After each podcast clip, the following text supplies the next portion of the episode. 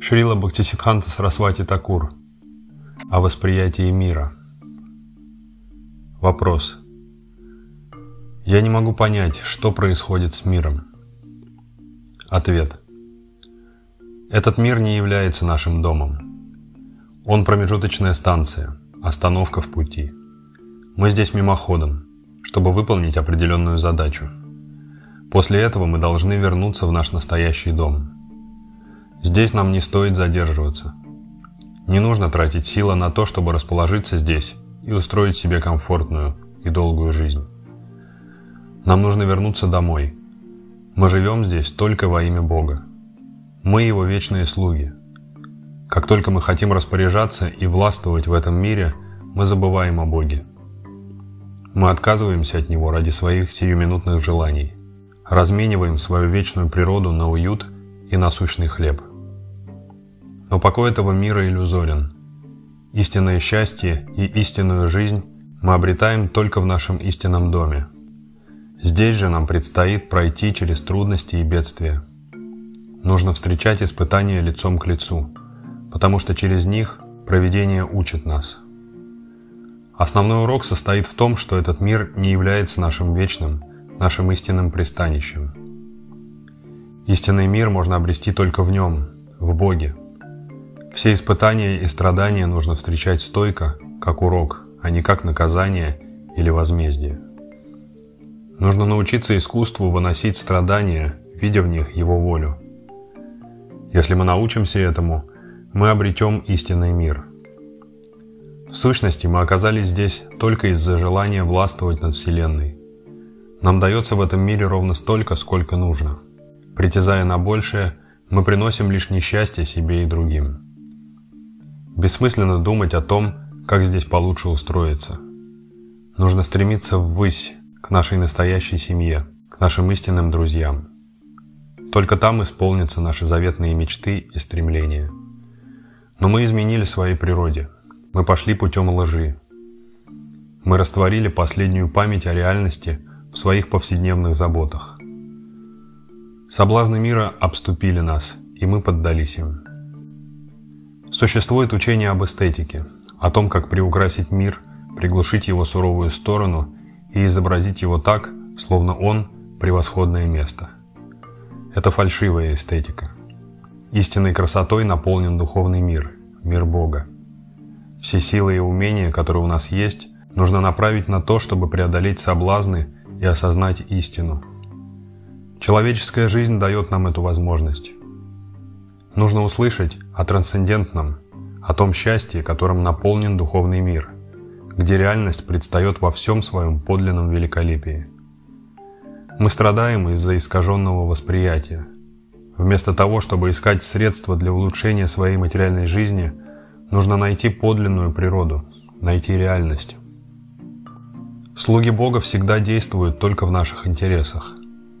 В этом мире мы окружены друзьями, которые иногда за нас, иногда против, когда мы им чем-то не угодили. Но в нашем настоящем доме все всегда заодно, поскольку интересы у всех совпадают. Откуда мы знаем об этом? Об этом рассказывают те, кто знают эту реальность, кто ощущают связь с ней в своих сердцах. У нас есть возможность внимать речам этих великих душ. Отвергать эту возможность нельзя. Если и стоит о чем-то скорбеть, то об этой упущенной возможности. Это самая страшная, невосполнимая утрата. Слова освобожденных душ возвысят нас и изменят наше сознание. Все вечные, труднейшие вопросы разрешатся, если мы обратим слух к словам людей, у которых нет никаких интересов в этом мире. Наше положение здесь призрачно, словно туман или мираж. Тот поступит действительно разумно, кто направит все свое внимание на то, чтобы слушать о трансцендентном мире и его вечной самосущей природе. Лишь эти знания стоят борьбы, лишь этому не жаль посвятить свою жизнь. Нужно смело сделать шаг в высшую реальность, отбросив робость и малодушные сомнения. Скептик и маловер напрасно проживает отпущенную ему жизнь. Наше внешнее тело постепенно разрушается по мере того, как течет время – То же самое происходит со всем в этом мире. Однако в нас есть вечное, трансцендентное начало. Когда мы осознаем свою духовную природу, мир смерти больше не будет беспокоить нас. Люди Запада отождествляют душу и ум. Мы не согласны с этим. В бесчисленных творениях индийской мысли говорится, что душа – повелитель ума. Ум – лишь посредник, при помощи которого душа взаимодействует с внешним миром. Души могут вступать в отношения пяти видов – супружеские, отношения родителей и детей, властвующих и подвластных, дружеские отношения и безразличные. В материальном мире душа покрыта внешними оболочками. Тело является чем-то вроде внешнего одеяния – Душа как бы завернута в грубое и тонкое тела. Они даются душе на время. Когда истинная жизнь души не проявлена, действуют только ум и чувства, покрывая душу молекулярной субстанцией. Однако истинная сущность человека в душе. Чувства лишь инструменты. У тела есть внешние и внутренние чувства. Осязаемая материя привлекает только поверхностных людей – Материальный мир предназначен для людей этого типа. Даже так называемые выдающиеся философы призывают религию позаботиться о потребностях тела. Они чрезвычайно озабочены запросами грубых и тонких материальных оболочек и нисколько не заботятся о потребностях самой души. Все в этом мире постоянно меняется.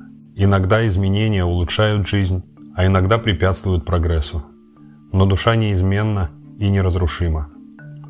Сейчас душа чувствует и воспринимает мир абстрактно, поверхностно, в тонких и грубых материальных проявлениях.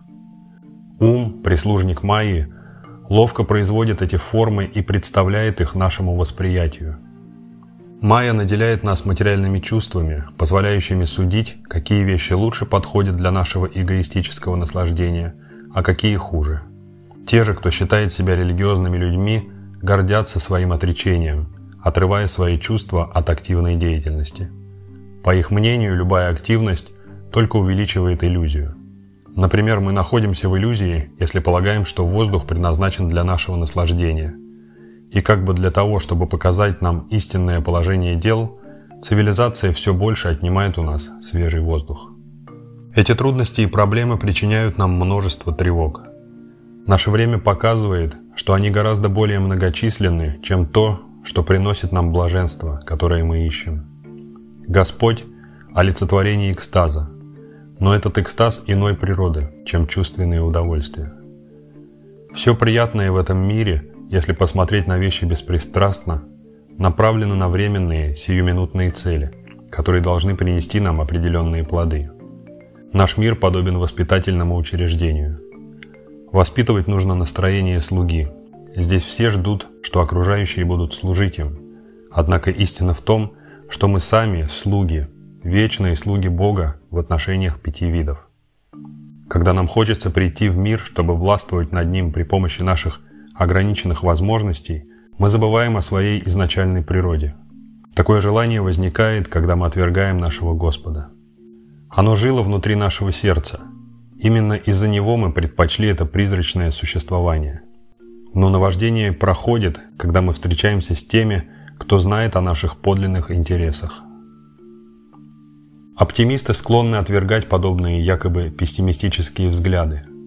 Они решительно бросаются в мир своих проблем. Но это искусственный оптимизм, стремящийся к низменным целям. Единственное, к чему стоит стремиться – абсолют. Путь к нему лежит через слух – восприятие звука. Нужно слушать, как мы можем жить истинной жизнью в служении вечному блаженству, которое дарует Абсолют. Без преданности Ему не может быть и речи о вечном бытии. Попытки постичь вечное своими собственными силами приводят к многочисленным, надуманным и расплывчатым системам мысли. Они только отвлекают наше внимание. Отказаться от желания господствовать и стать подвластными существами – добровольно подчиниться, чтобы служить Богу, источнику проявленного мироздания. Все дела должны быть посвящены Ему без ожидания какой-либо выгоды или награды. С Богом не установить коммерчески успешных отношений. Мы стали новым мещанским сословием, которое прикрывается теологическими лозунгами. Так называемые верующие, мы жаждем денег, славы и чувственных удовольствий. Здесь все к этому стремятся.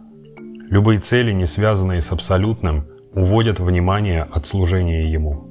И поэтому наша задача – обратить свой слух к слушанию о трансцендентном, чтобы понять, как обрести истинное сокровище души и отличить их от дешевых подделок, состряпанных умом и воображением. Ум лишь посредник, инструмент души.